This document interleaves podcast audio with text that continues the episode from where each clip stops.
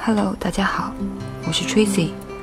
今天要和大家分享的这篇文章题目叫做《如何找到自己内在的力量》。如何找到自己内在的力量？一、信任，信任灵魂的旅程，相信自己内在的力量，相信自己值得被爱，相信生命会带我们体验。最适合我们的成长道路，相信一切都是最好的安排。如果此刻我面对困境，那么勇敢地走出困境就是我的功课。如果此刻我感到被伤害，那接纳和爱就是我要面对的功课。如果此刻我陷入迷茫，那么清晰的洞察力，就是我要去做的功课。二、臣服，臣服并非认命，并非什么都不做。真正的臣服是，在内在全然接纳当下发生的事情，放下情感上的抗拒、愤怒和头脑里的批判、贴标签。如此，你的心才会在宁静中升起更深的觉知。这份觉知会带给你更加有效的行动。这时候的行动是基于了解的积极的能量，而不是基于恐惧、批判、抗拒的负能量。三、觉察、关照和觉察。是最简单却最有力量的成长工具。经由觉察、呼吸，我们可以进入内在的宁静空间。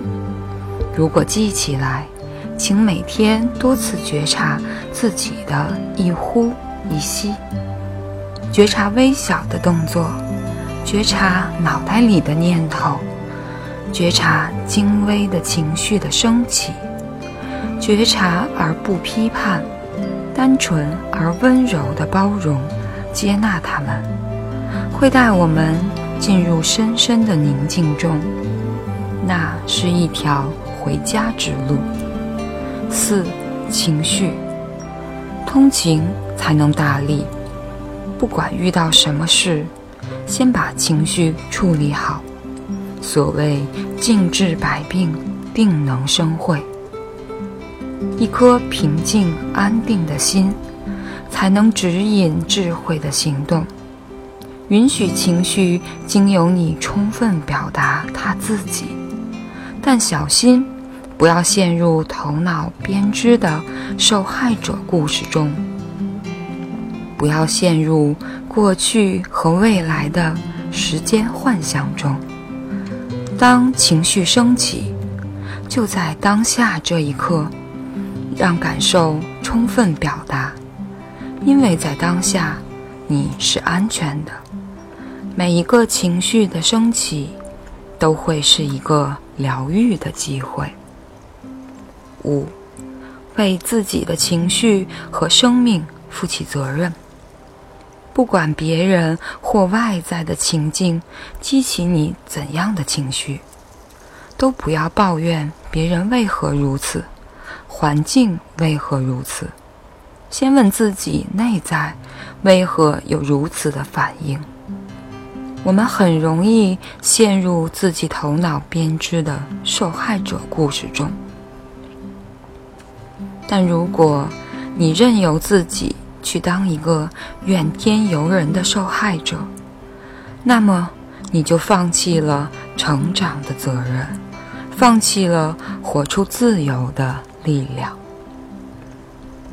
六，成长在生活的点滴中。如果你有一位很好的导师带你成长，那很好，但是不要依赖。最好的老师是我们自己的心。是我们内心升起的感受。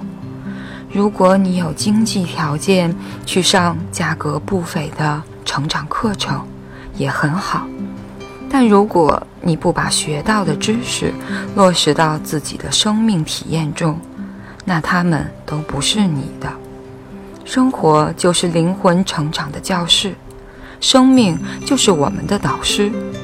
我们遇见的每个人，生命中的每件事，都有可能向我们揭露成长的功课。只要你勇敢地去关照你所有的情绪和苦难。只要你专注于当下，煮饭、洗碗、做家务，也是一种修行。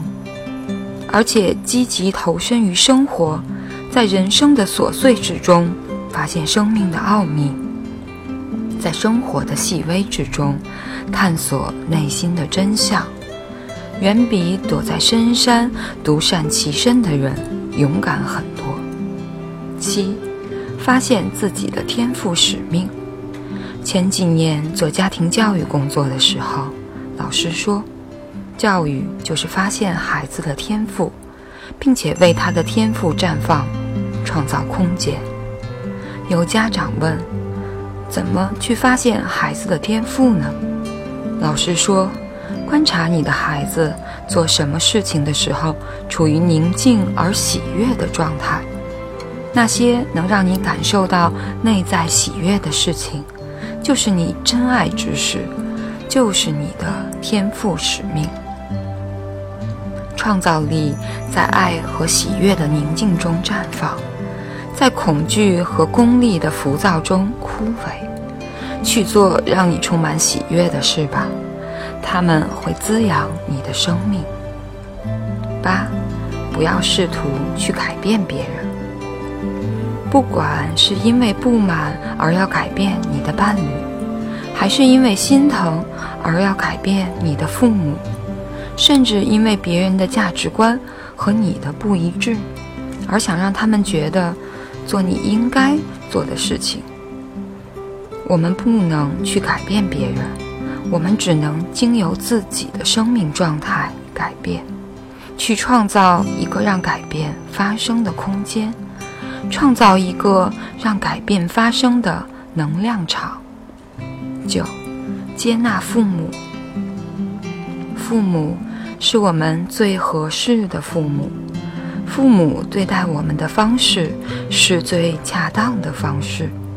如果父母无条件的爱你，你选择他们是来体验世间美好的；如果父母不那么无私的爱你，你选择他们是来让灵魂成长的，父母是陪伴你完成人生最艰难、最深刻的功课的人。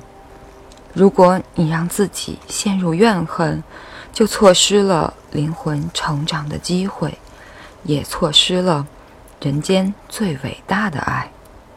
十，感恩和祝福，试着每天发现十件。让我们感恩的事，让自己内心富足的最好的方法，就是不断去感谢周围的一切。让自己充满自信的最好的方法，就是不断去祝福周围的一切。祝福会让你内在的爱自然流淌，感谢会让宇宙的爱。源源不断流向你的内在。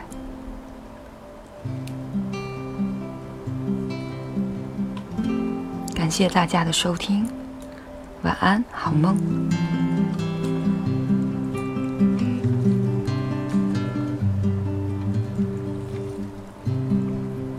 最后让我们把音乐静静听完吧。